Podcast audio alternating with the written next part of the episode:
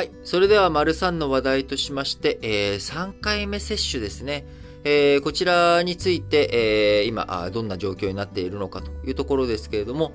新型コロナウイルス感染再拡大の兆しが今出ている中、3回目のワクチン接種遅れているという状態になっております。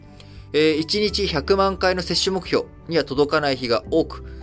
今全体の接種率、こちらについても4割台にとどまるということです。3月末までに接種時期を迎えた6372万人のうち、2割弱の1000万人強が同月中に接種をしませんでした。若い世代を中心に、確実し、ほぼね、確実に出る副反応、副作用、こちらへのね、懸念が強いほか、自治体間でのスピードの差も目立つということです。できるだけ早期に、できるだけ多くの希望者に接種してもらうよう取り組んでいくと、えー、後藤厚生労働大臣、えー、5日の閣議後の会見でこう述べましたが、特に3回目の接種については若い世代の接種が遅れていることが課題だという認識を示しました。えー、高齢者65歳以上については3月までの対象者、接種済み接種済みが、えー、91%、未接種が9%ということになっておりますけれども、現役世代については、えー、3月までの対象者が75%接種済みの一方、25%が未接種ということになっております。えー、こちらね、えー、両方合わせると、えー、6372万人のうち2割弱の1000万人強というところがまだ未接種ということになっておりますが、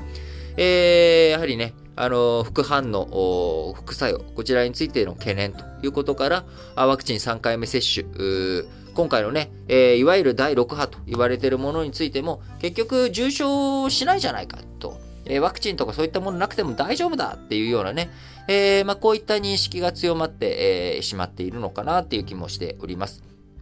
個人的には、あの、やはり去年の夏にあったもの、えー、この時に僕の周りでも、えー、多くの知り合いがですね、あの新型コロナに感染をして、えー、軽症、軽症といっても、あの苦しんで、えー、入院とかはしなかったできなかったんだけれども、えー、非常に軽症という症状にとどまったけれども、えー、呼吸も苦しく、え非常に苦しい思いをしたと。で、ワクチン接種とかがね、加速化する、えー、前だったということもあって、ワクチン接種ができていなかったという人、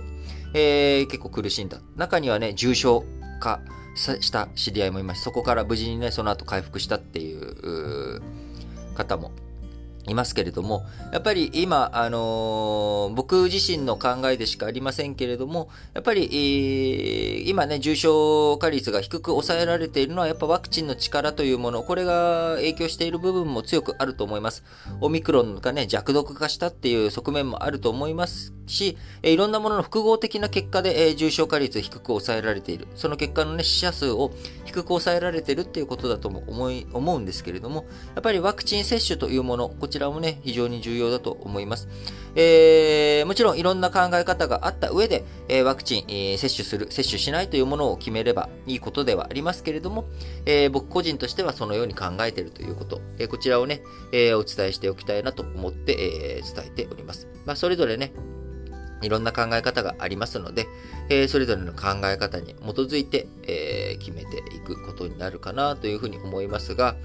えー、今ね、あの非常に改めて、えウクライナ情勢、えそして、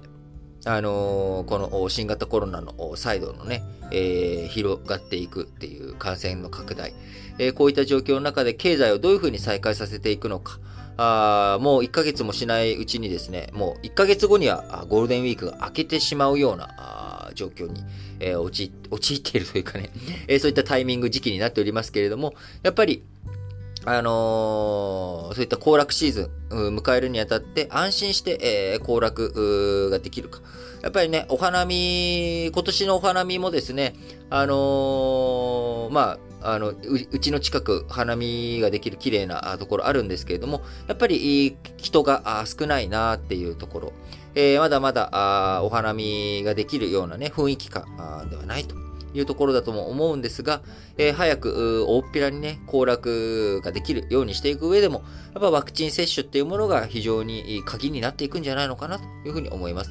えまた、日本とね、先行していろんな規制を撤廃していってる欧米諸国、えこちらの動きがどうなっていくのかということを、こちらも注視していきながら、日本としての舵取り決めていくべきかなと思っております。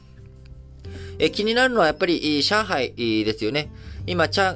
国の上海市、4日、西部地区でのロックダウンの事実上の延長を決めたということで、えー、中国、市内の大半の地域で外出の原則禁止が続けられており、地下鉄も2路線のみが運行を続けているということで、新規感染者数4日連続で最多更新と感染を抑え込めていないという状況になっており、え都市封鎖の解除時期見通せないということになっておりますが、えー、中国のね、えゼロコロナ政策、対策、え、こちらが本当に、そこまでやるのがいいのか、どうなのかというところも含めて、えー、しっかりと諸外国のね、動き方っていうものを見ていきながら、あ日本もどういうふうに対応していくのかというところをしっかりと考えていきたいなと思います。